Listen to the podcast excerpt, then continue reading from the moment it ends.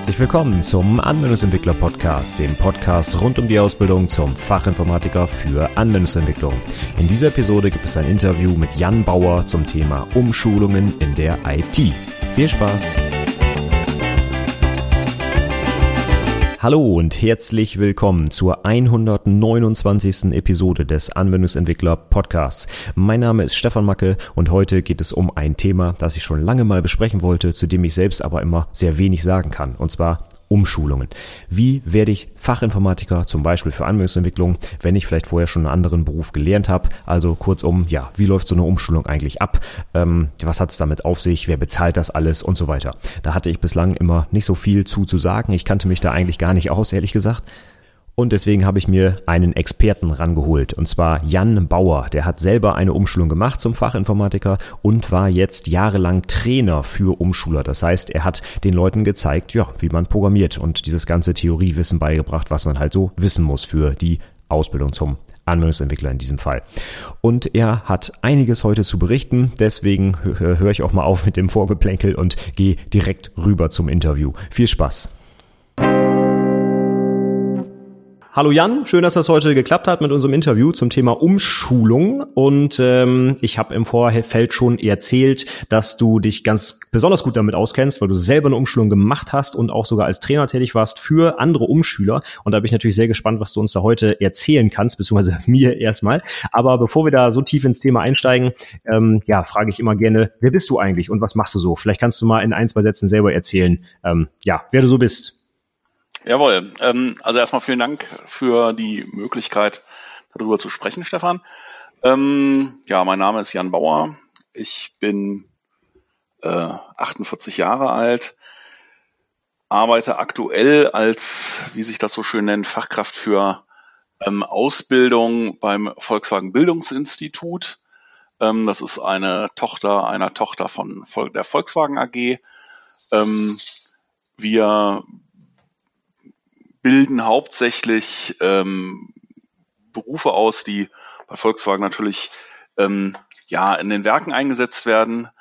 Ähm, aber dazu gehören jetzt eben seit einigen Jahren auch die Fachinformatiker und das ist so meine mein täglich Brot. Ähm, bevor ich bei denen, ähm, also beim Volkswagen Bildungsinstitut angefangen habe, habe ich neun Jahre als Dozent und Lernbegleiter, ne, die Begriffe sind manchmal so ein bisschen komisch, bei einem bundesweit agierenden Bildungsträger gearbeitet und habe dort an einem der größeren Standorte ähm, die Organisation und Durchführung von Umschulungen vor allem in den IT-Berufen betreut und ähm, dann in den letzten Jahren da auch sehr viel mit sogenannten virtuellen Klassenzimmern. Okay, jetzt sagst du gerade IT-Berufe, also nicht nur die Fachinformatiker, sondern auch Kaufleute und solche Sachen, oder? Ja, also ähm, beide, Fachin, äh, beide Fachinformatiker, Geschmacksrichtungen haben wir gemacht. Ähm, dann IT-Systemkaufleute, Informatikkaufleute. Also da fast das komplette Programm. Was wir nicht gemacht haben, sind, waren die IT-System-Elektroniker. Die sind außen vor. Okay, gut, die haben auch, glaube ich, nochmal eine besondere Anforderung, was ja Elektronik und so angeht, ne? Ja, so ein bisschen, genau.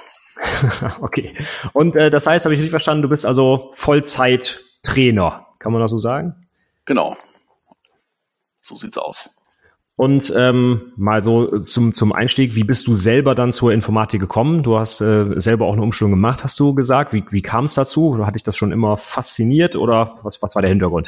Ja, ähm, also das ist natürlich ein, ein langer, langer Weg dahin gewesen. Ähm, also die Informatik hat mich natürlich schon immer fasziniert. Ähm, ich bin ja in dem Alter, wo man irgendwie mit dem C64 begonnen hat und dann irgendwie über Amiga weitergegangen ist. Also irgendwie Informatik war schon immer mein, mein Steckenpferd, mein Hobby. Ähm, ich habe dann aber was ganz anderes studiert, beziehungsweise ähm, Informatik war auch da wichtig, aber nicht, nicht das klassische Informatikstudium, sondern Informatik war da nur Mittel zum Zweck. Äh, es war ein Ingenieurstudium ähm, das habe ich ein paar Jahre gemacht und habe nebenbei viel gearbeitet und habe das Studium ein bisschen schleifen lassen. Und dann sind wir jetzt schon in Ende der 90er Jahre, der 1990er Jahre. Und äh, wir erinnern uns, da kam plötzlich der Internetboom. Und ähm, ja, was dabei drei nicht auf dem Baum war, wurde dann irgendwie äh, recruited. Und ich bin dann als Quereinsteiger ähm, zu Lycos, Gott hab sie selig gegangen Ähm, der eine oder andere wird sie noch kennen. ähm, habe da ganz, ganz viel lernen können, ähm, was ja Internettechnologie im Allgemeinen angeht, was auch Informatik angeht und so weiter und so fort. Ähm, hatte da sehr gute Jahre, aber ähm, auch das ist ja bekannt. Irgendwann ging das dann mit der New Economy bös in den Keller auch wieder. Und da wurde dann klar, dass äh, mir doch auf dem Arbeitsmarkt eine formelle Ausbildung fehlt. Ne? Also so einfach das 1999 war, da irgendwo einen Job zu kriegen, so schwierig war das dann ähm, 2006, 2007, ähm, ohne eben irgendwas Vorzeigbares zu haben. Ne? Und dann war ich ja auch nicht mehr der Allerjüngste. Ähm, dementsprechend war eben auch eine normale Ausbildung nicht mehr ganz so einfach für mich zu bekommen und ähm, ich habe dann die Möglichkeit gehabt, über einen Bildungsträger eine Umschulung zu absolvieren. Und ja, habe das dann eben auch erfolgreich getan. Und die Umschulung war dann als Fachinformatiker für Anwendungsentwicklung oder? Ja, genau. Also das war Fachinformatiker Anwendungsentwicklung. Ähm, ganz normal in einer, also bei Umschulung ist es ja so, da kommen wir ja dann sicherlich noch drauf, das ist ja stark verkürzt, also die hat knapp zwei Jahre gedauert, die Ausbildung. Ähm, war nicht, ähm, damit war ich dann 2009 fertig. Okay. Und ich frage jetzt oft äh, die Gäste oder eigentlich immer, was so die Lieblingsprogrammiersprache ist. Ähm, programmierst du denn überhaupt dann im Alltag oder bringst du eher Leuten das Programmieren bei? Und wenn ja, mit was für Sprachen arbeitest du denn da so? Also ich programmiere täglich. Ähm, sicherlich sind unsere Projekte, die wir machen, relativ übersichtlich, wenn man das mit anderen äh, Firmen vergleicht, die da irgendwelche größeren Dinge hat. Bei uns ist natürlich die Ausbildung im Vordergrund. Wir bewegen uns hauptsächlich im .NET-Umfeld und nutzen ähm, C-Sharp als primäre Programmiersprache. Was ich bei der Vorstellung vergessen habe, was ich gar nicht erzählt habe, ist, dass ich nebenbei jetzt noch ein Studium begonnen habe, ein Wirtschaftsinformatikstudium. Da muss ich dann auch noch ein bisschen programmieren. Ähm, da ist der Fokus auf Java. Ich mag C-Sharp sehr gerne, C-Sharp. Ähm, das ist schon eine sehr, sehr moderne Programmiersprache. Ich mag aber auch PHP zum Beispiel sehr gerne, die, was ich über Jahre eben so im privaten Bereich eingesetzt habe. Aber vor allen Dingen, ich bin völlig undogmatisch, was Programmiersprachen angeht. Also ich, ich langweile mich immer, wenn irgendwer sagt, XYZ ist besser als YXZ. Ähm, das, das bringt einem nichts. Ne? Alle, Sprachen haben, alle Sprachen haben ihre Stärken, alle haben ihre Schwächen. Und ich finde, es gehört für einen guten Entwickler dazu, für das jeweilige Projekt die geeignete Sprache auszuwählen. Ne? Es gibt eben einfach Dinge, wo C immer noch äh, unschlagbar ist und in anderen Dingen kann man sich mit Python super ähm, bewegen. Das heißt, die kann man aber nicht eins zu eins austauschen. Das funktioniert halt nicht. Ne? Also dementsprechend, ähm, ich versuche überall da irgendwie dabei zu sein. Ja, aber im Moment hauptsächlich C-Sharp. Ja, das äh, finde ich eine super Einstellung, die ich inzwischen auch teile. Früher, als ich eingestiegen bin, habe ich auch gedacht, ah, Programmiersprache X ist auf jeden Fall die beste und ne, nichts, nichts anderes ist toll. Aber das, ja, inzwischen denke ich mir auch, das, was wir eigentlich machen müssen als Entwickler, ist äh, die Probleme der Anwender lösen und nicht über Programmiersprachen streiten oder äh, Tabs versus Spaces. Das ist so ziemlich das Gleiche für mich. Also finde ich auch, finde ich gut. Die Zeit sollten wir besser in was Produktives investieren, ja. Okay, ja, sind wir äh, quasi äh, viele Fragen, die ich mir sonst noch so notiert hatte, waren jetzt so ein bisschen nebenbei auch schon beantwortet. Warum warum du zum Beispiel die Umschulung gemacht hast. Also du hast es hauptsächlich gemacht, um quasi einen formalen Abschluss be zu bekommen. Das ist vielleicht auch nochmal ganz wichtig zum Einstieg. Ähm, die Umschulung, hast du schon gesagt, ist zwar zeitlich kürzer als eine Ausbildung, aber der Abschluss, den man hat, ist nachher derselbe. Man hat nämlich auch die IHK-Prüfung und du hast dann ganz normal auch dein Abschlussprojekt gemacht, die schriftliche Prüfung, die man sonst so von Fachinformatikern kennt, richtig? Völlig korrekt. Ähm, es, das ist auch einer der Punkte, der ja, vielen nicht klar ist, also auch vielen neuen Umschülern nicht ganz klar ist. Der Abschluss, der bei einer Umschulung am Ende steht, ist derselbe, also absolut identisch mit denen einer normalen formellen Ausbildung. Und bei der IHK wird auch kein Unterschied gemacht. Also man sitzt in der schriftlichen Prüfung neben einem normalen Auszubildenden und ist je nachdem, wie die mündlichen Prüfungen organisiert sind, äh, vom jeweiligen Ausschuss, dann eben da auch zwischen die normalen in Häkchen ähm, Auszubildenden eingegliedert. Also da gibt es überhaupt gar keine Unterschiede. Der einzige Unterschied, den es da gibt, der aber ja mit der Abschlussprüfung nichts zu tun hat, ist, dass einem zumindest den überbetrieblichen Umschülern die Zwischenprüfung erspart bleibt. Was einfach daran liegt, dass man sozusagen im zweiten Lehrjahr ja schon einsteigt. Ich muss gestehen, ich habe zum Ablauf auch nicht so den Mega-Überblick. Jetzt hast du schon gesagt, überbetrieblich. Kannst du mal kurz erklären, was damit gemeint ist, wie das dann funktioniert? Ja, naja, es gibt ja im, in Deutschland ähm, im Wesentlichen drei Möglichkeiten, eine Berufsausbildung zu machen, ähm, die eben mit dem Kammerabschluss endet. Das ist die normale Berufsausbildung im dualen System. Das heißt, ich bin in einem Betrieb angestellt, ähm, der mich praktisch ausbildet und ich äh, bin ab und an bei der Berufsschule das Ganze geht auch als Umschulung, als betriebliche Umschulung. Da gibt es eigentlich keinen großen Unterschied, außer dass dein Betrieb, der dich da ähm, ausbildet, ähm, eine Förderung erhält, beziehungsweise du eine Förderung erhältst als Umschüler, ähm, um einfach deinen, deinen Lebensunterhalt bestreiten zu können, der eben, naja, bei jemandem, der irgendwie Ende 30 ist, vielleicht nicht mit dem normalen Ausbildung, mit, der normalen Ausbildungsvergütung zu erschlagen wäre. Und dann gibt es eben die außerbetrieblichen Umschulungen, ähm, was ich eben selber durchgeführt habe und was ich auch selber absolviert habe.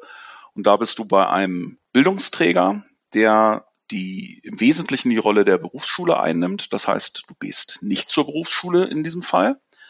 Ähm, die ganze Theorie muss dann also der Bildungsträger vermitteln, muss aber auch ein Stück weit die Theorie vermitteln, denn je nach, das ist ein bisschen abhängig von der, von der Industrie- und Handelskammer, wo man dann ähm, angeflanscht ist. Der Theorieteil besteht aus einem Praktikum unterschiedlicher Länge. Ne? Ähm, bei uns waren es meistens oder waren es immer sechs Monate, aber ich weiß, dass andere Kammern oder auch andere Bildungsträger da auch ein bisschen weniger oder auch ein bisschen mehr Zeit verwendet haben. So, und wenn man sich das überlegt, sechs Monate Praxis für jemanden, der jetzt vielleicht noch nie programmiert hat, ähm, das ist schon das ist schon hart. Ne? In der normalen Ausbildung haben wir drei Jahre knapp Zeit, ne? von Start bis wirklich zur Prüfung. Und da haben wir nur ein halbes Jahr. Das ähm, stellt einen schon vor große Herausforderungen, sage ich mal vorsichtig. Und deswegen gehört das eben auch mit ähm, zu den Aufgaben ähm, des Bildungsträgers, da eben auch ein bisschen Praxis zu vermitteln. Okay, da muss ich nochmal kurz nachfragen. Vielleicht ganz allgemein nochmal zum Einstieg. Dauert eine Umschulung immer zwei Jahre? Das lässt sich nicht ganz pauschal äh, beantworten. Es gibt die Vollzeitumschulung, die in der Regel zwei Jahre geht. Ich habe jetzt von, ich weiß von einem Bildungsträger, der auch bundesweit ähm, unterwegs ist, der auf zweieinhalb Jahre setzt, um da noch irgendwelche Zertifikate mit unterzubringen. Normalerweise ist das aber eine, vor allen Dingen eine Frage der Förderung, weil da können wir ja gleich auch vielleicht nochmal drauf eingehen. Das Ganze will ja irgendwie auch finanziert werden und das wird halt einem ja bezahlt in aller Regel wenigstens. Und meistens sind diese Bildungsgutscheine, die man, die man da kriegt, für maximal 24 Monate ausgestellt, also auf zwei Jahre. Und dementsprechend ist auch die Umschulung auf zwei Jahre ausgelegt. Es gibt zusätzlich noch Teilzeitumschulungen, was zumindest mein früherer Arbeitgeber im IT-Bereich nicht angeboten hat. Bin ich auch sehr froh drüber, weil das hätte die ganze Sache noch ein bisschen verkompliziert. Ne, Teilzeit bedeutet, die Leute sind dann, also die Teilnehmer sind dann eben irgendwie nur vier Stunden am Tag bei dir in der Einrichtung, dann aber dafür eben drei Jahre. Okay, und jetzt ähm, hattest du gesagt, die betriebliche Umschulung, nur dass ich es richtig verstanden habe, das ist quasi das gleiche wie eine normale Ausbildung. Das heißt, der Umschüler besucht auch wirklich die Berufsschule und arbeitet nicht mit einem Bildungsträger zusammen. Korrekt. Also genau, also das ist genau das Ding. Ähm, das ist der ein oder andere mag das vielleicht, ähm, der jetzt das dann hört, insofern kennen, als dass bei ihm in der Berufsschule vielleicht auch jemand sitzt, der erheblich älter ist als der Rest, dann ist die Chance groß, dass das, also wenn es kein Lehrer ist, dass das ein Umschüler ist. Und da gibt es zum Beispiel die Möglichkeit, dass die Umschüler direkt ins zweite Lehrjahr einsteigen. So hattest du es, glaube ich, gerade erklärt, ne? Genau, das ist der übliche Weg, weil wenn du eine Umschulung machst, ist, hast du in der Regel ja schon irgendeine Berufsausbildung in der Vergangenheit absolviert. Und dementsprechend wird dann gesagt, naja, also so bestimmte Dinge vom Jugendauszubildenden Kram, das können wir uns dann mal sparen und wir haben eben auch keinen Erziehungsauftrag, was eben bei einer normalen Ausbildung ja irgendwie auch so ein bisschen dazugehört. Wir müssen keine, keinen Charakter bilden und dementsprechend geht das ein bisschen schneller dann. Gut, und dann hatte ich nämlich, glaube ich, das dritte, was du gesagt hast, die außerbetriebliche oder überbetriebliche Umschulung immer unter Umschulung verstanden. Das zumindest, glaube ich, ist auch das, was viele Leute so da draußen immer verstehen, wo ich quasi mit einem Bildungsträger zusammenarbeite. Und jetzt hattest du gerade gesagt, es gibt ein Praktikum von sechs Monaten. Das heißt, wenn die Umschulung zwei Jahre dauert, heißt das, ich habe quasi anderthalb Jahre Theorieunterricht beim Bildungsträger und dann sechs Monate Praktikum in einem echten Unternehmen? Korrekt. Ähm, wobei das natürlich ganz so eben gar nicht ist, weil ähm, die Ausbildung dauert ja de facto nicht wirklich zwei Jahre, nicht wirklich 24 Monate. Genauso wie eine Ausbildung ja üblicherweise nicht genau drei Jahre dauert. Ne, man beginnt im August oder September mit seiner Ausbildung und ist dann irgendwann in der Sommerprüfung fertig und je nachdem, wie, wie zackig der Prüfungsausschuss ist, äh, hat man dann irgendwie üblicherweise ja spätestens Anfang Juli seine mündliche Prüfung und ist dann hoffentlich erfolgreich äh, durchgekommen. Vielleicht da mal so ein bisschen zum Ablauf. Das mag aber auch durchaus von Bildungsträger zu Bildungsträger sich ein bisschen unterscheiden.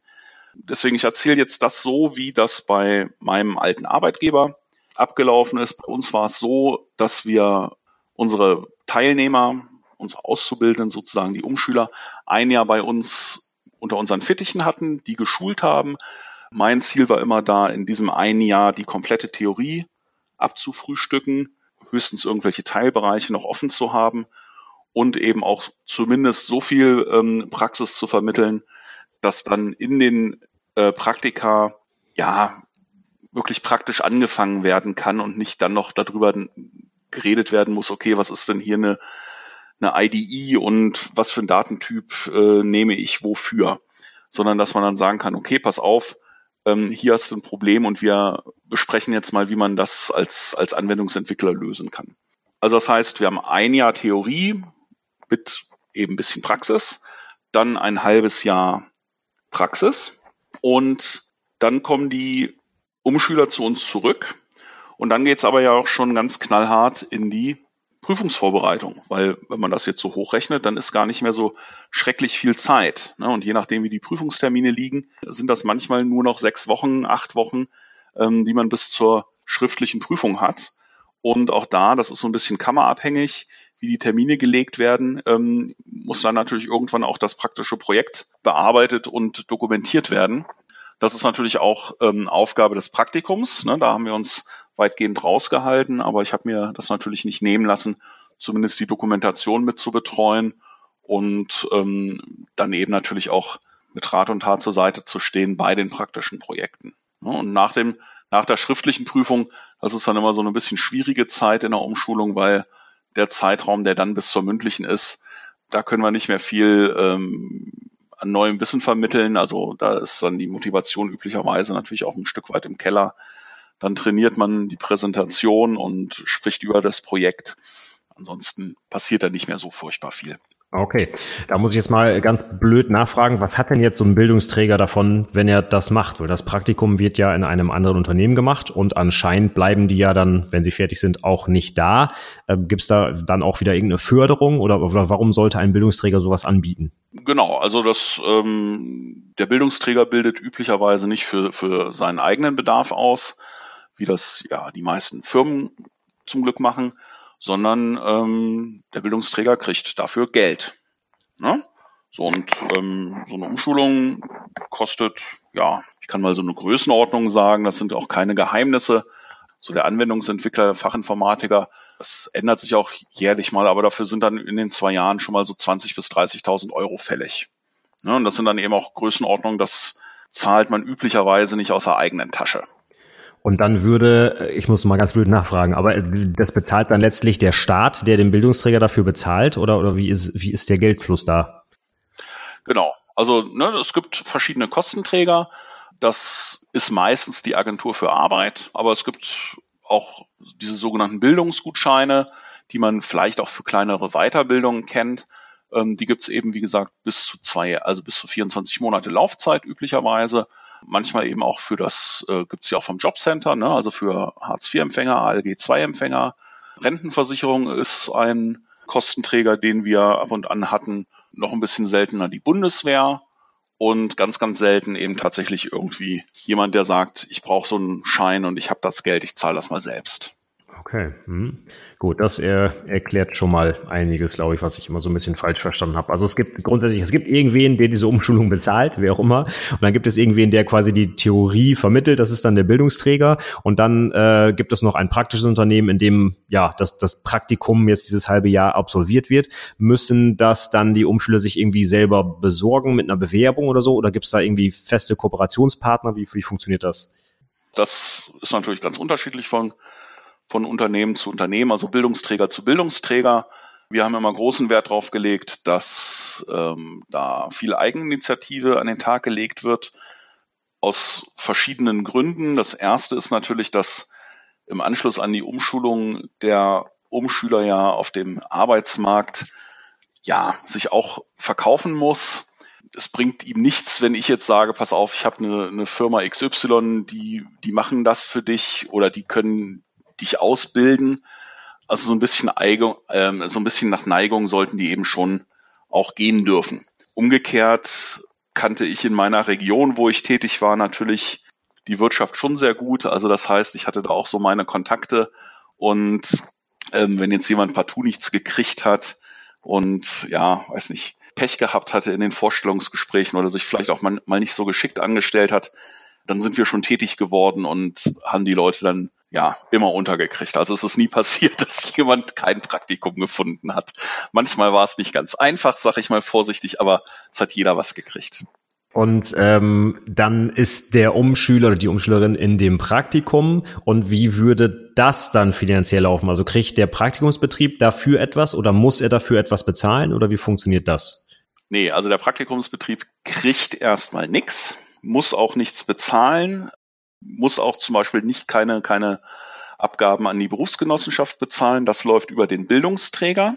Also das ist schon natürlich ein, ein Zugeständnis der Betriebe, die natürlich, ähm, machen wir uns nichts vor, auch wenn die jetzt per, nicht direkt was zahlen müssen, denen entstehen natürlich Kosten. Nicht? Also die müssen irgendwie einen Arbeitsplatz zur Verfügung stellen natürlich. Die müssen irgendwen haben, der sich ja ein bisschen auch da kümmert und ausbildet. Also das heißt, zu behaupten, das würde nichts kosten, das ist ein bisschen kurz gedacht, aber zumindest muss nicht noch extra irgendwie ähm, was bezahlt werden. Umgekehrt kriegt der Betrieb auch nichts dafür, oder nicht auch nichts, sondern kriegt nichts dafür. Wir haben, wir haben natürlich immer gehofft, oder das war so die, die Königsdisziplin, ist natürlich, sich so gut in, dem, in den Betrieben zu verkaufen, dass der Betrieb dann sagt, okay, den oder die Umschülerin ähm, die möchten wir am liebsten jetzt gar nicht nochmal zu euch kommen lassen. Der soll mal schön hier bleiben. Der ist eine so wertvolle Arbeitskraft geworden. Ähm, den stellen wir gleich ein. Ne? Das klappt natürlich leider nicht immer, aber ja, schon ab und an. Und dann noch eine letzte Frage, weil das habe ich vorhin nicht ganz verstanden. Der Umschüler selbst, der kriegt auch irgendwas, damit er seinen Lebensunterhalt bestreiten kann? Und wenn ja, von wem kriegt er das?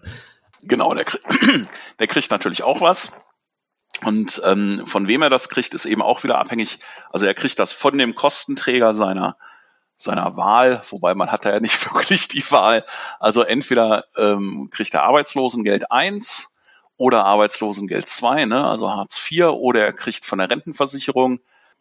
Meistens sind das ja dann irgendwelche ähm, Berufsunfähigkeitsgeschichten, ähm, kriegt darüber ähm, seinen Lebensunterhalt oder wie gesagt die Bundeswehr tritt dafür ein. Ne? Und dementsprechend ähm, ist das halt auch mal mehr oder mal weniger. Als ich das damals ähm, die meine eigene Umschulung gemacht habe, ja, da ich vorher halt einen recht gut dotierten Job hatte, kam ich mit meinem ALG 1, äh, also mit meinem Arbeitslosengeld 1, sehr, sehr gut über die Runden. Da hatte ich keine größeren Probleme. Also, um es für mich zusammenzufassen, im Prinzip gibt es einen Kostenträger, der das ganze Ding bezahlt. Der bezahlt sowieso, äh, der bezahlt sowohl den Umschüler als auch den Bildungsträger. Und ja, das war's, richtig? genau.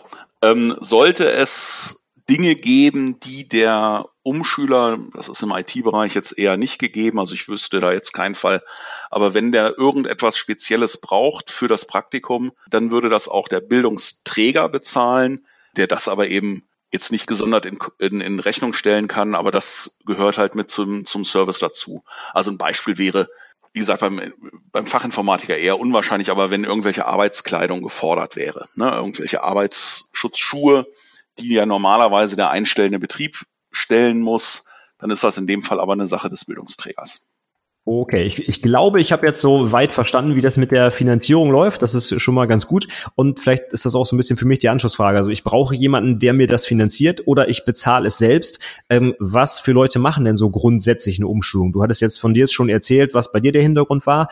Ähm, ich habe so für mich im Kopf, das sind halt oft Leute, die vielleicht in ihrem alten Beruf aus irgendwelchen Gründen nicht mehr arbeiten können. Ja, Beispiel körperliche Beschwerden, weil man vorher viel heben musste und das geht jetzt nicht mehr oder sowas.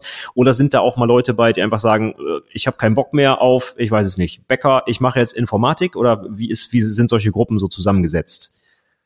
Im, Im Wesentlichen ist es das. Also es ist so, dass du in deinem eigentlichen Job aus welchen Gründen auch immer nicht mehr arbeiten kannst oder willst. Ähm, das können gesundheitliche Gründe sein, ne? irgendwie der Fliesenleger, dessen Knie kaputt sind und der jetzt nicht mehr knien kann. Es kann sein, dass du aus wirtschaftlichen Gründen irgendeinen Job nicht mehr äh, in irgendeinem Job nicht mehr richtig vermittelbar bist, ne, keine Ahnung, äh, irgendwie Hufschmied ist oder so, ähm, keine Ahnung, wie da die Berufsaussichten sind, aber ne, also ich glaube, das Prinzip ist klar, ne, also wenn es da irgendwelche großen Schwierigkeiten gibt, dann gibt es eben über die Umschulung die Möglichkeit, nochmal einen neuen Beruf zu erlernen. Und dann gibt es eben durchaus Leute, die ähm, irgendwie in ihrem eigentlichen Beruf, naja, keine Lust ist immer so ein bisschen schwierig, ne? Also irgendwie steht man ja als, als Umschüler in Spee irgendwann vor, vor einem Berater des Kostenträgers und muss den überzeugen, dass man geeignet ist für eine Umschulung und zu sagen, ich habe keine Lust mehr in meinem alten Beruf, ist vielleicht die falsche Taktik. Ähm, also da sollte man sich vielleicht ein paar andere, bessere Argumente ähm, einfallen lassen. Aber grundsätzlich stimmt das schon und, und grundsätzlich gibt es solche Fälle. Umgekehrt gibt es aber auch manchmal die Fälle, wo der eben angesprochene Berater dann sozusagen die Menschen in eine Umschulung drängt. Ähm, vielleicht jetzt nicht in die Umschulung als solches, aber eben in bestimmte Berufe. Und das ist eigentlich immer nicht ganz so günstig. Ne? Also ich habe einen Fall gehabt, wo ein junger, sehr, sehr intelligenter Mensch, der aber überhaupt null IT-Affinität hatte, von seinem Berater ähm, zum Fachinformatiker Anwendungsentwicklung ähm, sozusagen angemeldet wurde ähm, weil er halt einfach ja Abitur hatte und es da gute Berufsaussichten gibt. Aber wer halt ja diesen Beruf nicht erlernen will, der wird eben das auch schwierig haben. Er wird es eben dann auch schwer haben und ähm, da sinkt natürlich dann auch die Motivation ins Bodenlose. Also auch solche Fälle gab es. Okay, also es ist ähm, schon durchaus gemischt und auch die, ja, wie du sagtest, die Motivation, aber auch der Hintergrund, warum die Leute das machen, gibt schon ganz unterschiedliche äh, Gründe dafür anscheinend. Jetzt hast du gesagt, du warst ähm, bei, bei dem Bildungsträger ja auch selber Trainer oder hast auch die Umschulung selber gemacht. Über was für eine Gruppengröße reden wir da oder jetzt auch in deinem speziellen Fall? Das ist bestimmt auch wieder abhängig vom konkreten Bildungsträger, aber sitzen da eher fünf Leute oder eher 30? Kann man das so pauschal sagen? Ja, kann man nicht so ganz pauschal sagen, muss man schon ein bisschen differenzieren. Also zum einen unterliegt das einer ziemlichen Schwankung, ähm, je nachdem, wie die Politik gerade ähm, fördert.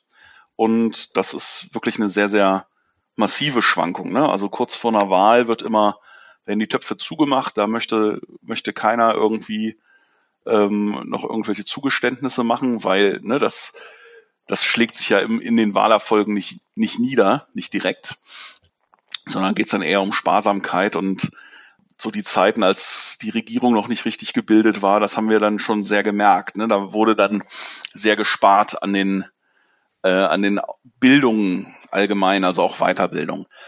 So Gruppengröße, wenn wir uns jetzt mal überlegen, wir haben einen Umschulungsstart, zumindest bei meinem Bildungsträger zweimal im Jahr, nämlich zum ähm, Frühjahr und zum August, ne, also Februarbeginn und, und Augustbeginn, eben auch passend dann zu den beiden Prüfungsterminen, dann ist es so, dass ähm, wir alle möglichen Umschulungen hatten, also nicht nur im IT-Bereich, sondern auch jede Menge kaufmännische Umschulungen, also Kaufleute, Büromanagement, Industriekaufleute, Großhandelskaufleute und den ganzen Kram. Und da würde ich jetzt mal so sagen, vorsichtig, dass so ein Jahrgang Umschüler zwischen 15 und 45 Menschen waren. So ITler, IT-Berufe sind natürlich nur eine ähm, kleine Gruppe davon. da sagen wir mal so zwischen drei und zehn.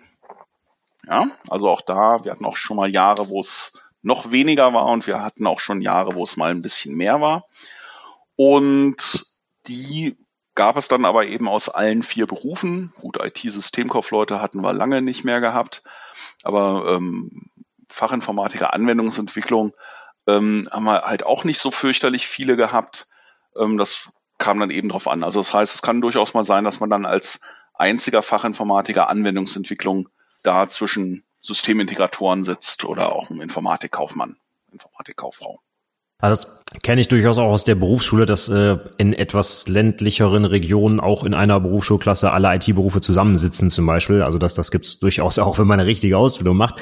Ähm, ich hätte jetzt sonst nämlich als erstes gefragt, Mensch, cool, kleine Gruppengröße, das ist ja dann eine Top-Betreuung durch die, ähm, durch, ja, durch die fachlichen Betreuer. Aber wenn die dann quasi vier verschiedene Berufe machen müssen, kommen dann potenziell die einzelnen Berufe auch ein bisschen zu kurz oder wie ist allgemein so die, die Betreuung durch die Leute vor Ort? Hängt wahrscheinlich auch wieder vom Bildungsträger ab, aber so allgemein ist das so, kann man sich das vorstellen wie so ein Lehrer-Schüler-Verhältnis oder äh, macht man da den ganzen Tag lustig Bear-Programming, weil man ja irgendwie das aus der Praxis lernen soll oder ja, ich kann mir das immer so schwer vorstellen. Also wie, wie, wie sieht so da der, der Alltag aus? Das ist, ist auch gar nicht so ganz einfach, ähm, das vernünftig, vernünftig hinzubekommen. Also das, die, die Hauptzeit wird ja in, investiert in die theoretische Ausbildung, also in das, was die Berufsschule macht.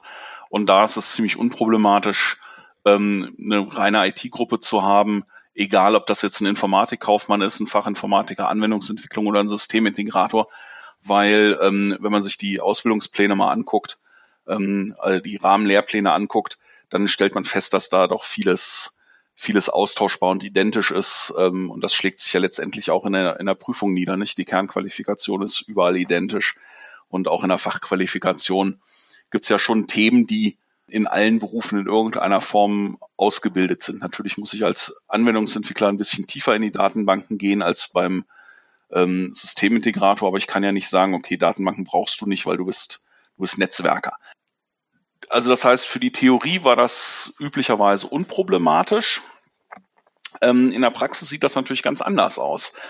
Und da ist es so, dass die Kaufleute wie, ähm, wiederum ziemlich dankbar sind, weil, naja, kaufmännische Dinge auszubilden, das ähm, geht nicht, ist nicht allzu schwierig, nicht? Also da kann man irgendwelche ähm, Kalkulationen durchführen lassen oder irgendwelche ja, Angebote vergleichen lassen. Das funktioniert ganz gut.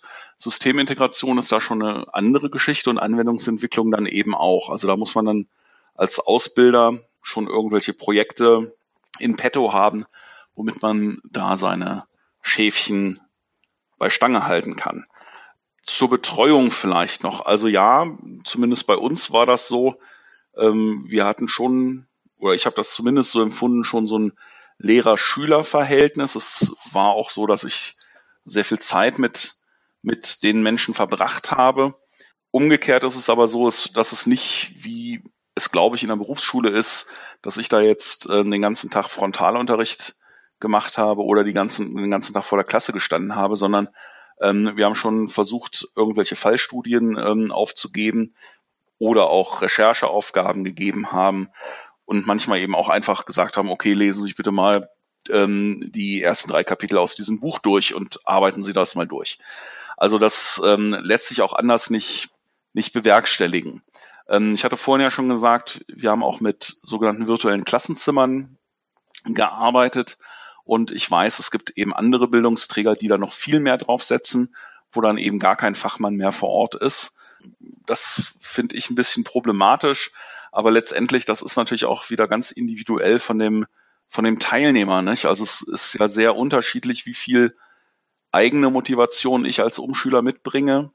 Ähm, muss ich jetzt irgendwie gegängelt werden? Muss mir jemand auf die Finger schauen? Äh, muss ich getriezt werden, äh, dass ich etwas mache?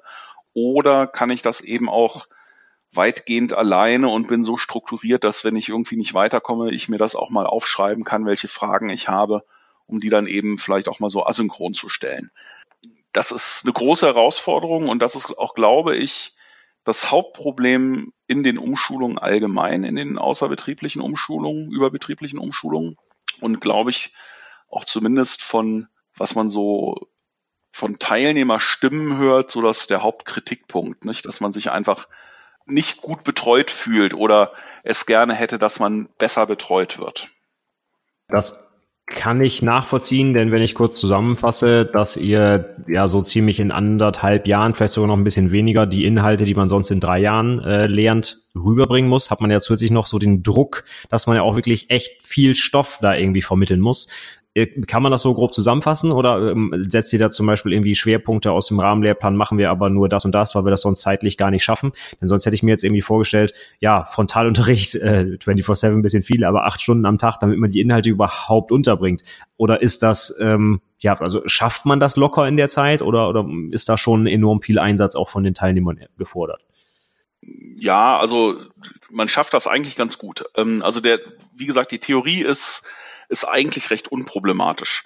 Ähm, ich habe irgendwann mal für, für eine Präsentation das irgendwie ein bisschen aufbereitet und kam da auf einen Wert, jetzt bitte nicht auf die Nachkommastelle ganz viel Wert legen, aber ähm, wir hatten etwa zweieinhalb Mal so viel Zeit ähm, für die Theorie, wie ähm, ein normaler Auszubildender in der Berufsschule hat, bei der dreijährigen Ausbildung. Ja, also wenn wir die reinen Unterrichtsstunden an der Berufsschule nehmen. So, dann sind an der Berufsschule dann natürlich noch Fächer, die, die wir nicht unterrichten müssen. Nicht? Also wir machen kein Deutsch, wir machen kein Ethik, wir machen keinen Sport, was ja manche Berufsschulen noch haben.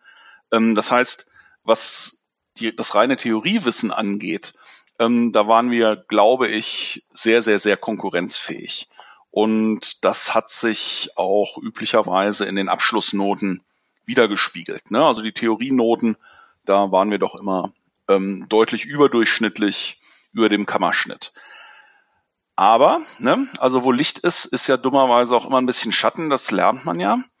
Was natürlich dabei nicht vergessen werden darf, ist die Praxis. Und das ist dummerweise das, wonach man dann später bewertet wird. Ne? Also natürlich, klar, wenn ich mich bewerbe, dann mache ich das mit irgendwelchen Zeugnissen und die IHK-Note ist nicht unwichtig.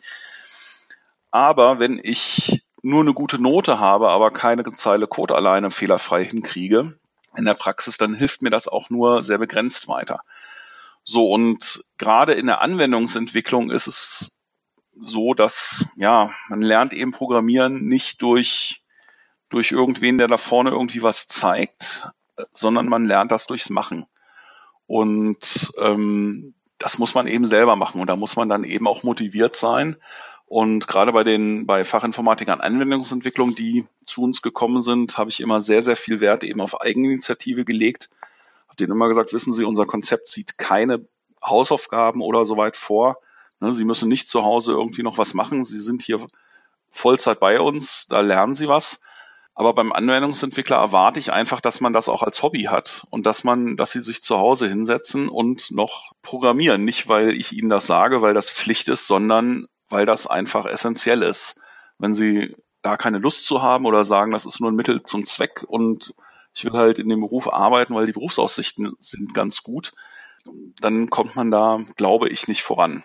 Ja, das hat viele vors, äh, vor den Kopf gestoßen, aber ich bin mit der Einstellung ganz gut gefahren, denke ich. Also es ist viel intrinsische Motivation nötig. Die Leute müssen Bock drauf haben, ansonsten klappt das nicht. Das kann ich für die Ausbildung, glaube ich, auch so sagen, wenn man da Leute hat, die das auch nur als Job betrachten. Da finde ich es teilweise auch schon in drei Jahren schwierig, dann vernünftig programmieren zu lernen, wenn man nicht selber auch eine gewisse Motivation mitbringt. Also das kann ich da nur unterstreichen. Und wenn man dann auch noch diese kürzere Zeit vor allem dann hat, klar, also ein halbes Jahr Praktikum, das macht einen, glaube ich, nicht zum Entwickler. Und gerade weil halt auch in der Abschlussprüfung ja ein Praxisprojekt dabei ist, ich glaube, das würde dann sehr schwierig, ja.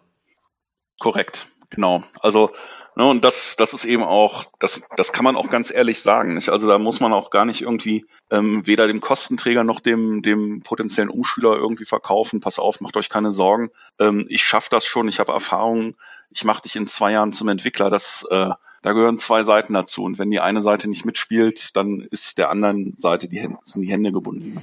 Das finde ich ganz witzig, weil ich habe äh, vorhin, als ich nach Hause gefahren bin, im Auto noch einen Podcast gehört, äh, ein Interview, ähm, das jetzt, ich, wo haben die das gemacht? Äh, ich glaube, das war sogar bei VW oder bei, ich weiß nicht, oder bei Otto. Auf jeden Fall irgendwie gibt's so eine neue Agentur, die machen jetzt auch so Coding Bootcamps in Deutschland, wo man dann halt in drei Monaten zum Entwickler wird, ja. Und die machen natürlich auch den Fokus wirklich nur auf die Programmierung, also das ist quasi noch extremer, als du es jetzt gerade gesagt hast. Ihr könnt ja doch solche Sachen, hattest du schon gesagt, wie Deutsch und Sportunterricht und sowas einfach weglassen. Deswegen verstehe ich auch, wie es ihr gut, wie ihr das ganze Zeug gut reinkriegt in die Jahre. Und in diesen Bootcamps ist ja wirklich Hardcore nur die Programmierung und die sollen dann danach auch fit sein für eine Junior-Stelle. Ich weiß nicht, es kommt jetzt ein bisschen überraschend, aber äh, wie würdest du sowas bewerten? Ich meine, du machst jetzt ja schon eine verkürzte Ausbildung äh, solcher Fachkräfte und jetzt kommt da jemand und sagt, Mensch, hier in drei Monaten zum Programmierer äh, wie würdest du das so bewerten? ähm, ja, sehr, sehr, sehr sportlich. also ich halte, ich halte ja eigentlich auch schon die dreijährige Berufsausbildung. Ähm, das ist ja nur der Anfang. Ne? Also ich glaube, dass man auch nach einer normalen Ausbildung in drei Jahren, ja, Junior ist ja noch, ist, darf man ja heutzutage gar nicht mehr sagen, glaube ich, ne? Aber das ist schon ein Euphemismus. Ähm, Programmieren ist eben viel, viel Erfahrung. Ich glaube, es war Eric Schmidt von Google, der irgendwie mal das mit Schachspielen verglichen hat und der gesagt hat, pass auf, äh, Programmieren besteht aus, keine Ahnung, drei grundlegenden Anweisungen. Wir haben Schleifen, wir haben Verzweigungen und wir haben normale Anweisungen. Jedes Computerprogramm ist genau auf diesen drei Elementen aufgebaut. Das bringe ich dir an einem Nachmittag bei. Völlig easy. Ähm, genauso wie Schachspielen. Ne, die Regeln eines Schachspiels sind total einfach. Kann man an einem Nachmittag lernen, aber man wird die nächsten zehn Jahre jede Partie gegen einen vernünftigen Schachspieler verlieren, weil die Erfahrung fehlt. Und das ist beim Programmieren eben dummerweise relativ ähnlich und austauschbar. Ähm, ja, also was, was du da gehört hast, weiß ich natürlich nicht ganz genau. Ich weiß aber tatsächlich, dass Volkswagen sowas macht. Also ich weiß auch nicht, ob es drei Monate sind. Ich dachte, das sind etwas längere Zeiträume, aber ja, ähm, das, das kenne ich oder davon, davon habe ich gehört. Ähm, ja, wie gesagt, sportlich ist mein, meine Aussage dazu. Mal gucken. Ja, ich würde das auch genauso sehen. Also wenn ich den jetzt als, als Junior einstelle nach drei Monaten Hardcore-Entwicklung, also ich kann es mir auch überhaupt nicht vorstellen. Also wenn ich es auch mit meinen eigenen Azubis vergleiche und auch mit den Azubis, die ich dann in der Prüfung zum Beispiel sitzen habe, die wirklich drei Jahre Ausbildung hatten, da, da, also die können ja teilweise immer noch bestimmte Sachen nicht vernünftig erklären oder anwenden oder ich das ist einfach so, weil genau, wie du sagst, weil diese Erfahrung einfach fehlt und ähm, ja, für mich ist es auch nur so ein Ding, ja, wir, wir, wir haben Nachwuchsprobleme, Fachkräftemangel und wir versuchen jetzt irgendwie auf Teufel komm raus, die Leute hochzuziehen. Also ich kann es mir auch ganz, ganz schwer vorstellen, muss ich wirklich sagen. Ja. Okay, ähm, ja, aber wenn wir jetzt, äh, du hattest gerade schon gesagt, diese Theorieausbildung äh, hat auch dazu geführt, dass ihr immer ganz gute äh, Abschlussnoten erreicht habt da. Ähm, baut ihr dann quasi auch die Vorbereitung für die Abschlussprüfung gleich von Anfang an mit ein in die Umschulung oder ist das so, wie du gerade, glaube ich, einmal erzählt hast, dass man dann sechs bis acht Wochen vor der Prüfung überhaupt erst einsteigt in die Vorbereitung? Naja, also ich ähm, habe mich schon immer sehr an wenn ich Übungsaufgaben gemacht habe, schon sehr an IHK-Aufgaben orientiert, ne, von alten Prüfungen. Habe das auch, ja, dann im gleichen, im gleichen Stil meine eigenen Aufgaben gestellt, habe die dann aber halt eher thematisch sortiert, nicht? Also nehmen wir mal ein Beispiel, wenn wir irgendwie über, über Datentypen gesprochen haben, dann ähm, ja, in Abschlussprüfungen findet man dann nicht mehr so viel drüber, aber in Zwischenprüfungen gibt es natürlich einen reichen Fundus das habe ich dann halt ein bisschen erweitert und solche theoretischen Dinge, das haben wir schon über den gesamten Zeitraum der, der ähm, Umschulung ähm, mit Hinblick auf die Prüfung gemacht. Und ja, wie gesagt, die Erfolge haben uns da durchaus recht gegeben. Es war üblicherweise so, wenn dann das Praktikum zu Ende geht, die Damen und Herren dann in ihren Praktika dann auch ihr, ihre, ähm, ihr Abschlussprojekt bearbeitet oder zumindest begonnen haben, dann sind sie natürlich in irgendeiner in irgendeinem Bereich ziemlich spezialisiert, ähm, mitunter auch so spezialisiert, dass ich da selber nicht mehr direkt helfen kann, fachlich. Ne? Also manche Sachen sind ja wirklich, ja, übersteigen dann eben auch meine, meine Fähigkeiten. Und dann ist es aber ganz häufig so gewesen, wenn dann nach dem Praktik das Praktikum zu Ende ist und die wieder zu uns kamen, dann habe ich ganz oft gehört, äh, Herr Bauer, ich weiß überhaupt nichts mehr, was wir theoretisch gemacht haben. Ich kann das alles nicht mehr. Ähm, das stimmt natürlich nicht. Aber ähm, wir alle kennen das, ne? wenn wir irgendwie bestimmtes Wissen eine Zeit lang nicht angewendet haben, dann verschwindet das irgendwo in unserem Arbeitsspeicher im Kopf äh, in die hinteren Hirnregionen. ähm, und das muss dann irgendwie wieder vorgekramt werden. Und das war dann so unser Job oder mein Job, den habe ich jedenfalls so begriffen, dass ich dann die Zeit ähm, bis zur schriftlichen Prüfung damit verbracht habe, einerseits ähm, die Projektarbeiten äh, und Dokumentationen noch so weit zu betreuen, wie mir das möglich war, und zum anderen ganz knallharte Prüfungsvorbereitung zu machen, ne? ähm, mit Prüfungsaufgaben hoch und runter und ja, irgendwo ähm, Wieso natürlich muss dann irgendwann ja doch auch nochmal äh, gemacht werden. Das, das war so der, der Themenkomplex, der dann eben zwischen Praktikum und schriftlicher Prüfung stattgefunden hat.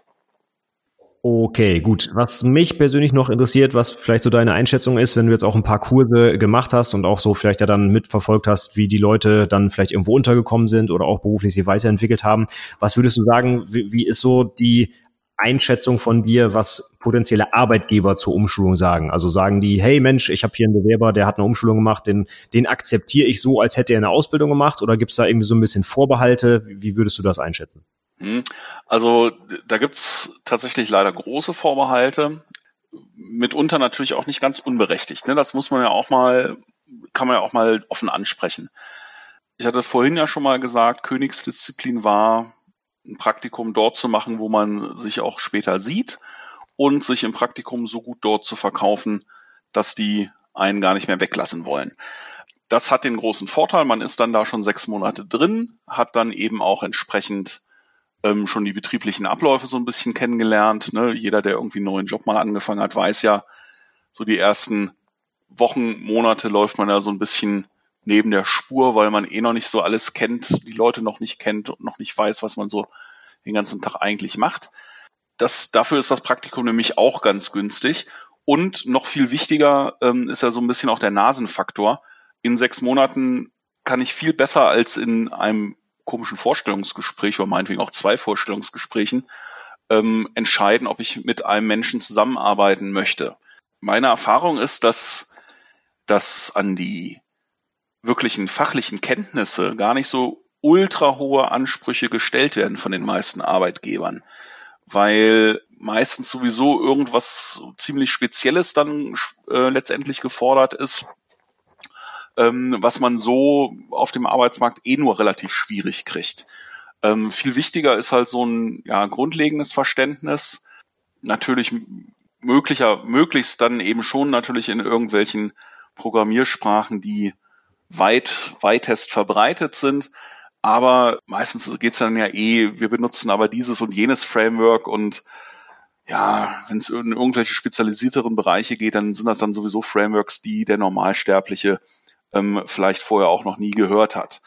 Ähm, also das heißt, das ist gar nicht so ganz entscheidend ähm, meiner Ansicht nach und meiner Erfahrung nach. Viel wichtiger ist auch da wieder die Motivation und eben zu verkaufen, dass man Motivation hat, dass man bereit ist, auch weiter zu lernen. Also dass man sich nicht begreift, so ich habe jetzt hier irgendwie den, das Schreiben von der IHK, wo drauf steht, dass ich das jetzt kann und damit muss ich jetzt nie wieder was lernen. Ich bin jetzt Anwendungsentwickler, das ist eine völlig fatale Einstellung.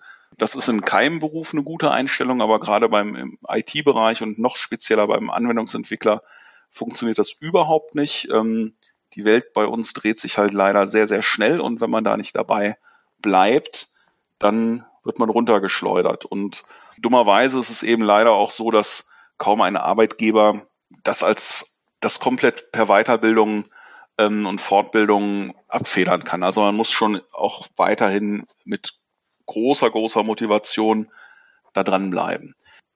Grundsätzlich ist noch das die Schwierigkeit und deswegen sind, sitzen wir auch heute hier ja quasi zusammen und reden, ja, dass ganz, ganz viele Betriebe überhaupt nichts über Umschulung wissen. Also die haben da gar keine Vorstellung von, die praktische Ausbildung nennt sich Praktikum. Ne? Bei Praktikum, da denkt man ja entweder so an Schüler-Schnupperpraktikum, wo ich jemanden habe, der mir eigentlich ja nicht wirklich weiterhilft, dem ich halt so ein bisschen zeige, was ich mache, damit er eine Berufsorientierung kriegt. Oder bei Praktika die, die zweite Art, die weit verbreitet ist, das sind irgendwelche Studenten, die dann eine, eine Studienarbeit oder eine Bachelorarbeit, Diplomarbeit machen die dann irgendwas Hochspezielles machen, die relativ betreuungsangenehm sind, wo ich nicht mehr viel machen muss, sondern die äh, ja, arbeiten an einem Projekt und sind da glücklich. Und so ein Praktikum eines Umschülers ist eben, ja, ist ein Ausbildungsbestandteil. Und vielleicht da auch nochmal ganz wichtig, wir haben sehr viel Wert drauf gelegt, allerdings unsere Kammer auch, deswegen, das ging da schon in Hand in Hand, dass die Betriebe, die das Praktikum machen, die mussten zum einen ausbildungsberechtigt sein. Das ist übrigens keine Selbstverständlichkeit bei Umschulungen. Und wir haben Wert darauf gelegt, dass die aktiv den Beruf auch ausbilden. Also das heißt, dass unser Praktikant zusammen mit echten Auszubildenden ausgebildet wird. Also nicht irgendwie da verbrannt wird, als setze ich hier mal hin und äh, bediene mal den Kopierer oder pass mal aufs Telefon auf, sondern eben wirklich, ähm, die sollten das Gleiche machen wie ein in Häkchen normaler Auszubildender mit allen Rechten und allen Pflichten sozusagen. Das ist aber dann wiederum auch nicht ganz einfach, solche Praktika, ähm, Praktika Praktikumsstellen zu finden. Ne, da muss man dann eben auch ein bisschen für arbeiten. Und das ist aber eben dann das ganz wichtige Ziel.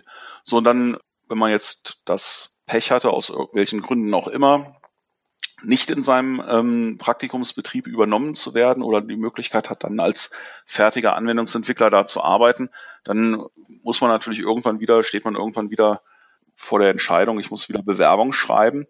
Ähm, und da gibt's dann manchmal, also das ist auch nicht ganz einfach ne, mit der Umschulung. Vor allen Dingen, wie gesagt, man ist üblicherweise ja doch ein paar Jahre älter und man bewirbt sich natürlich auf Juniorstellen. Man ist gerade frisch fertig mit der Ausbildung. Das ist für manche Betriebe schwierig, weil die sollen jetzt jemanden einstellen, der 35, vielleicht auch schon 40, vielleicht sogar schon 45 ist der aber ähm, von der Berufserfahrung, zumindest von der einschlägigen Berufserfahrung, so einzuschätzen ist wie jemand, der gerade mit 20 seine Ausbildung fertig gemacht hat. Und das ist umgekehrt aber auch für die, für die Umschüler zum Teil schwierig. Das sind gestandene Leute und ähm, die müssen sich jetzt insofern umstellen, dass die eben ja auch nur zum Beispiel ein Einstiegsgehalt fordern können. Hast du denn vielleicht Tipps für Unternehmen, die sowas anbieten wollen? Ich persönlich hatte im Unternehmen auch schon Anfragen äh, für eine Umschulung, aber ich muss ehrlich sein, ich kannte mich bislang, bis heute ja auch noch nicht so gut aus und wir haben das dann tatsächlich eher abgelehnt. Ähm, was würdest du so einem, so einem ausbildenden Unternehmen denn vielleicht mitgeben, die sich noch nicht so richtig mit der Umschulung beschäftigt haben? Was, was kommt da auf die zu oder ja, ich, ich weiß nicht, hast du irgendwelche Tipps für Unternehmen, die das vielleicht noch nie gemacht haben und die mit dem Gedanken spielen, Mensch, soll ich einen Umschüler nehmen oder nicht? Ja, also der grundsätzliche Tipp ist natürlich, dass man einen Umschüler wirklich so betrachten muss wie einen ähm, frisch von der Schule kommenden Neu-Azubi, was, was das fachliche Wissen angeht. Ähm, üblicherweise, also natürlich gibt es auch Leute, ähm, ja, wie meine Wenigkeit, ne? ich hatte habe, als ich meine Umschulung begonnen habe, schon, weiß ich nicht, 30 Jahre programmiert.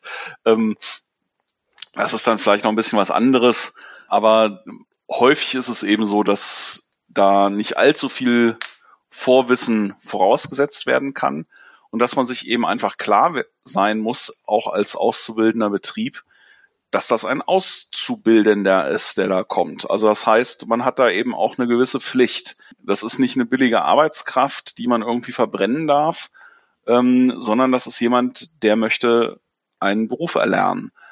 Umgekehrt, wenn man da ein bisschen eben investiert, kriegt man eben jemanden, den man dann möglicherweise auch gewinnbringend relativ zeitnah im Unternehmen einsetzen kann.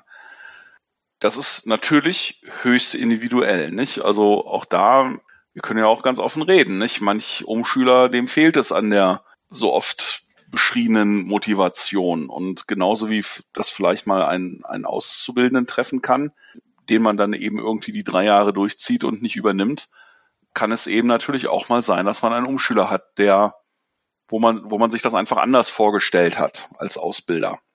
Ich fürchte, dann ist das einfach so. Ansonsten, ja, man darf sich eben von dem, von dem Begriff Praktikum nicht, nicht ähm, auf, den falschen, auf die falsche Fährte locken lassen. Das Praktikum ist ein, ist ein, ist die praktische Ausbildung. Nicht? Und genau so, wie ich meinen normalen Azubi ausbilde, so bilde ich den Praktikanten Umschüler aus und äh, muss das vielleicht so ein bisschen kondensieren, denn am Ende der sechs Monate steht irgendwo ein Projekt, was ja, für die IHK qualifiziert sein muss. umgekehrt weiß ich oder kann ich erwarten, dass der Umschulungsträger dem Praktikanten die Theorie schon voll, um, vollumfänglich vermittelt hat. Also alles das, was nach drei Jahren Berufsschule ähm, ein Aus, Auszubildender können soll, das kann ein Umschüler nach einem Jahr, jedenfalls im Idealfall. Und ein bisschen Praxis hat er auch schon gemacht, aber eben üblicherweise sehr grundlegende Dinge. Grundlegend meine ich, vielleicht das ist nochmal ganz wichtig, ähm, es ist ja für, für eine Umschulung sehr schwierig. Vorhin kam ja mal die Frage, was ist deine Lieblingsprogrammiersprache? Ähm, bei Anwendungsentwicklung ist es ja sehr wichtig, ähm, auch die Leute in irgendwelchen Programmiersprachen zu schulen. Seitens der IHK gibt es bekanntermaßen da keine Vorgaben. Ne? Für die Prüfung selber ähm, behilft man sich mit irgendwelchen Pseudocode oder Struktogramm ähm, oder eben, wenn es in die Objektorientierung geht, mit, mit UML. Und natürlich muss das auch ausgebildet werden, aber für die Praxis brauchen wir irgendwas, brauchen wir irgendwelche echten Programmiersprachen. Und da ist es eben so, da nimmt man natürlich das, was, wo man glaubt, dass das dem Auszubildenden am besten weiterhilft. Und wir haben dafür üblicherweise Java genommen. Ähm, es gibt andere Ausbildungsträger, die auf .NET setzen, was ich völlig in Ordnung finde, wie gesagt. Ähm, früher haben wir C++ gemacht, was auch völlig okay ist meines Erachtens. Ähm, umgekehrt haben wir auch ähm, Skriptsprachen gemacht. Ähm, da habe ich zuletzt viel Python gemacht, aber wir haben auch JavaScript gemacht.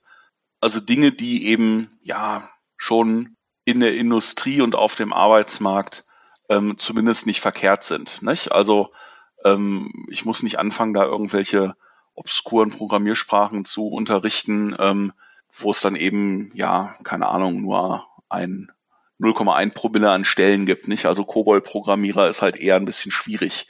Ich meine, wer das flüssig kann, der wird keine Schwierigkeiten haben, aber als Ausbildungsstart vielleicht nicht die ideale Sprache.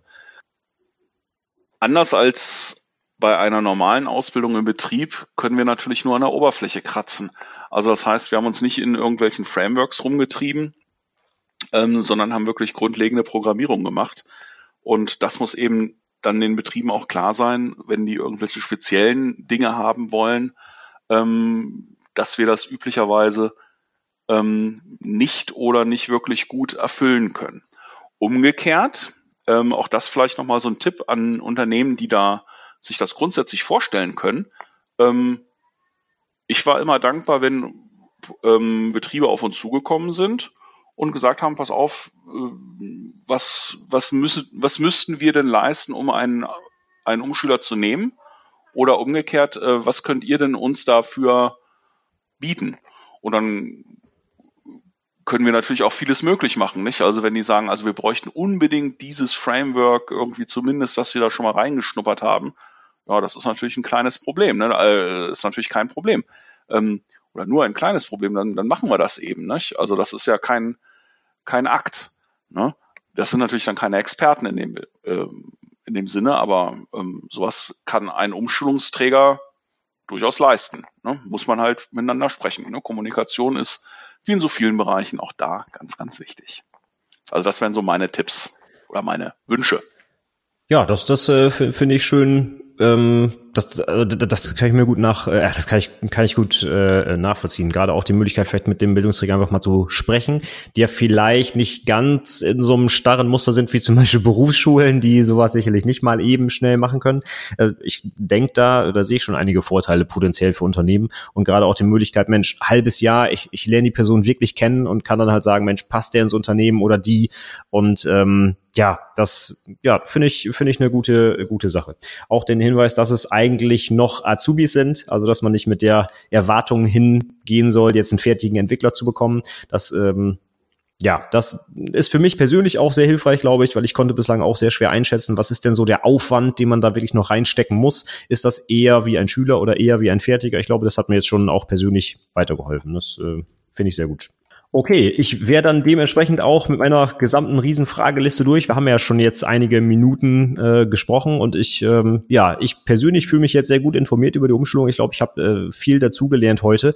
Haben wir von also, oder aus deiner Sicht noch irgendwas vergessen, über das wir dringend noch sprechen müssten? Oder würdest du auch sagen, wir haben das Thema gut bearbeitet? Also ich glaube, ähm, wir haben schon vollumfänglich da einen Überblick gegeben, nicht? also gerade eben den großen Bereich der überbetrieblichen Umschulung, ähm, wo eben auf beiden Seiten des, des Tellers die meisten Fragen und Unklarheiten, glaube ich, sind und die meisten, ja, weiß ich nicht, Gerüchte vielleicht auch. Und ich glaube, da haben wir eigentlich alle Punkte gut abgehandelt. Okay, super.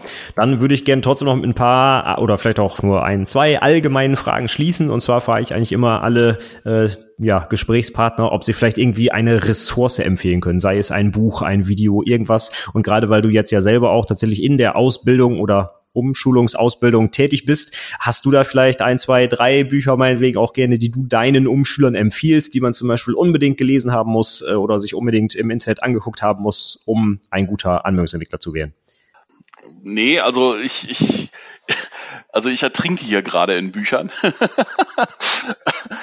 aus, aus verschiedenen Gründen. Also zum einen, weil ich mich ähm, ja für meinen für meinen Beruf auch immer weiter entwickle, ähm, natürlich. Und zum anderen, weil ich eben auch fürs Studium ähm, da sehr viel mache und ähm, ich eben auch irgendwie mir ein Ziel gesetzt habe, dass dieses Studium sehr, sehr schnell gehen soll letztendlich gibt es natürlich viele gute Bücher, es gibt auch viele nicht so gute Bücher. Also ich würde ja sofort Abstand nehmen von jedem Programmierbuch, was mir verspricht, äh, eine Programmiersprache in drei Wochen vermitteln zu wollen. Ähm, das kann nicht funktionieren. Und jemand, der mir das verkauft, der äh, verkauft auch Snake Oil ich persönlich lese jetzt eben eher Richtung, ja, so ein bisschen wissenschaftlich angehauchtere Bücher, also Lehrbücher für die Uni wenigstens, sagen wir es mal so. Ähm, das ist vielleicht für den normalen Azubi oder für den normalen Umschüler ein bisschen zu viel. Da wird sehr viel auf Formalismen Wert gelegt, was natürlich nicht schadet, aber umgekehrt, was die Sache manchmal auch ein bisschen komplexer macht. Ich mag Bücher von O'Reilly sehr gerne. Ähm, ich mag Bücher sehr gerne vom Hansa Verlag. Ähm, jetzt aktuell mache ich ganz, bin ich ganz viel im Springer Verlag unterwegs. Und ich habe mir jetzt gerade gekauft, weil wie gesagt C Sharp für mich eben auch noch sehr neu ist, ähm, vom Rheinwerk Verlag ähm, aus dieser Reihe Schrödinger programmiert. Und das gefällt mir so von der Didaktik sehr, sehr gut. Aber das ist natürlich auch Geschmackssache. Nicht? Also es gibt ja so verschiedene Ansätze. Von O'Reilly gibt es ja auch diese äh, wie heißt sie auf Deutsch? Äh, Head First auf Englisch, Kopf bis Fuß oder so heißt die, glaube ich, auf Deutsch. Was irgendwie sehr spielerisch an die Sache rangeht, ähm, die fand ich nicht so toll. Ähm, weder im englischen Original noch, noch in der Übersetzung, aber dieses Schrödinger programmiert, da ist auch viel irgendwie spielerisch und irgendwie nicht ganz so trocken und ich glaube, das sind so Bücher, die kann man Azubis und Umschülern gleichermaßen durchaus ans Herz legen und Ansonsten, ja, ne, eine Kernkompetenz ist einfach das Benutzen des Internets. Google ist dein Freund oder eben die Suchmaschine deiner Wahl. Äh, Stack Overflow, ähm, die einschlägigen Foren, die soll man nutzen und nicht nur passiv nutzen, dass ich irgendwie eine Frage google und dann äh, hoffentlich da eine Antwort finde, sondern man darf auch selber Fragen stellen. Nicht? Und da ist es natürlich ganz hilfreich, wenn man zumindest so rudimentäre Englischkenntnisse hat. Das ist, das ist auch eine Sache, das, das vermittle ich meinen Azubis. Ähm, das ist ganz wichtig. Nicht? Also das ist, Informatik lebt eben auch vom, vom voneinander lernen und von meinetwegen auch mal Fehler, Fehler austauschen. Ähm, jedes Problem, was ich habe, hat irgendwer schon mal gelöst. Nicht? Und warum muss ich mir selber die Zähne ausbeißen, wenn mir bei Stack Overflow jemand da eine super Lösung bieten kann. Auf jeden Fall. Also ähm, ich weiß gar nicht mehr, wo ich das jetzt zuletzt gesehen habe, aber es gibt ja auch so diese, diese lustigen Fake-Bücher, ich glaube sogar von O'Reilly, so Effectively Using Stack Overflow oder solche Sachen. Ja? Ähm, das ist, also ohne das, glaube ich, kommt heute kein Entwickler mehr klar. Das ist tatsächlich so, ja. Sehe ich auch so.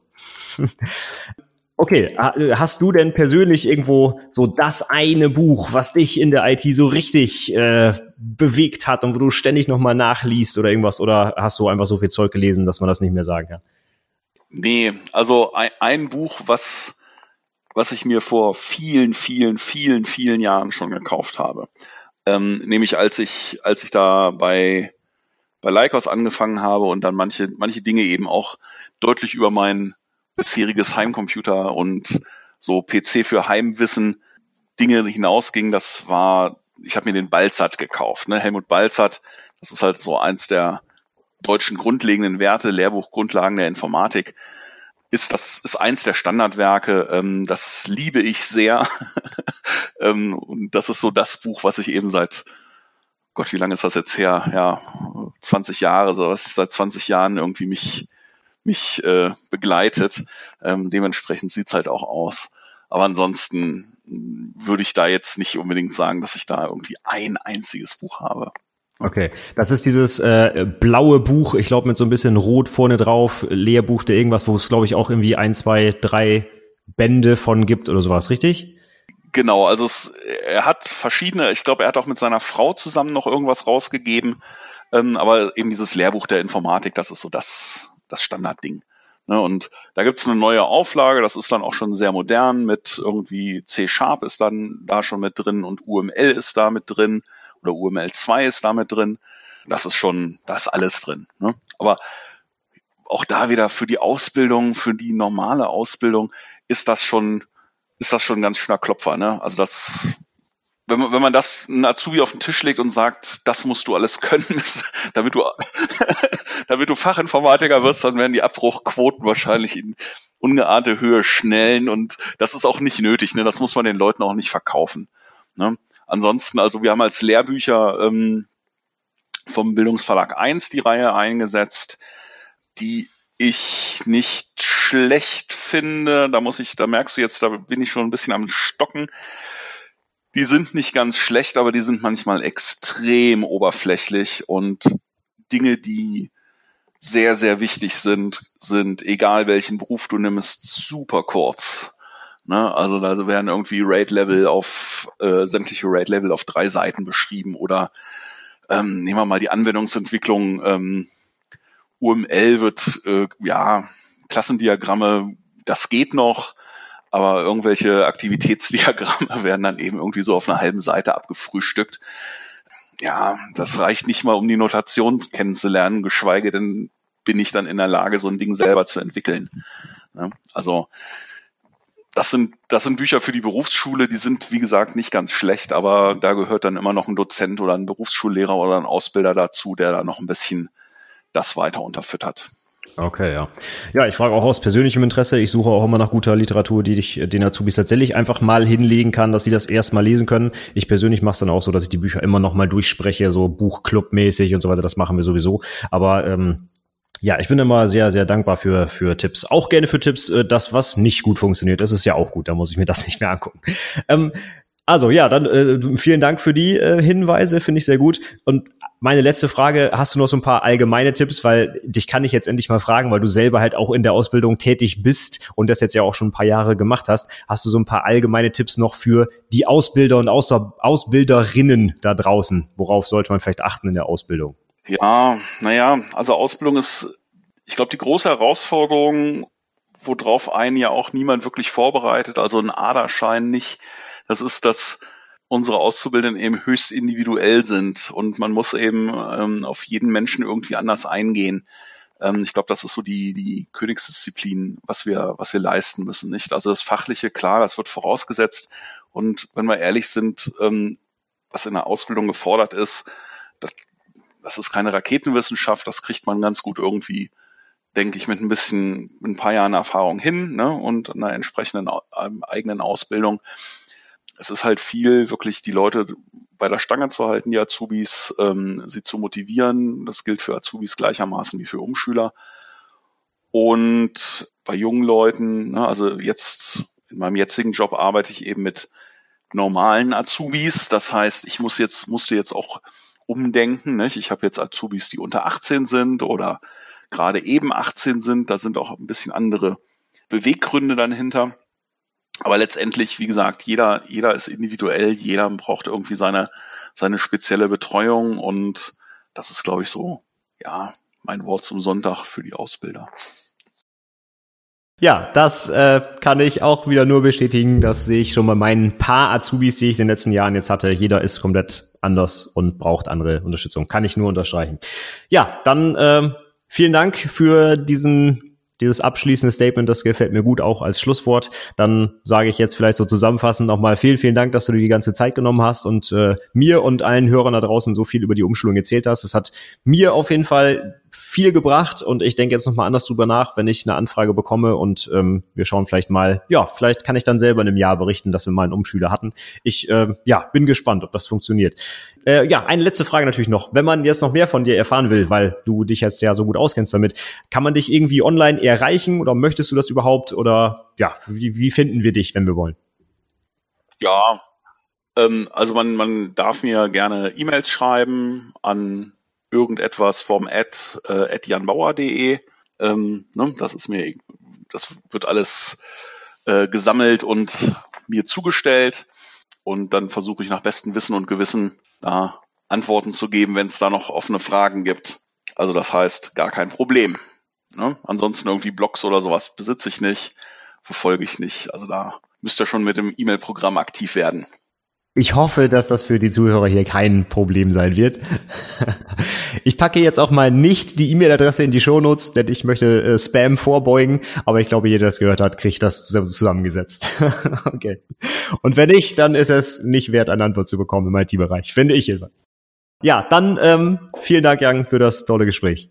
Ja, ich habe auch zu danken und wünsche noch einen schönen Abend. Bis denn.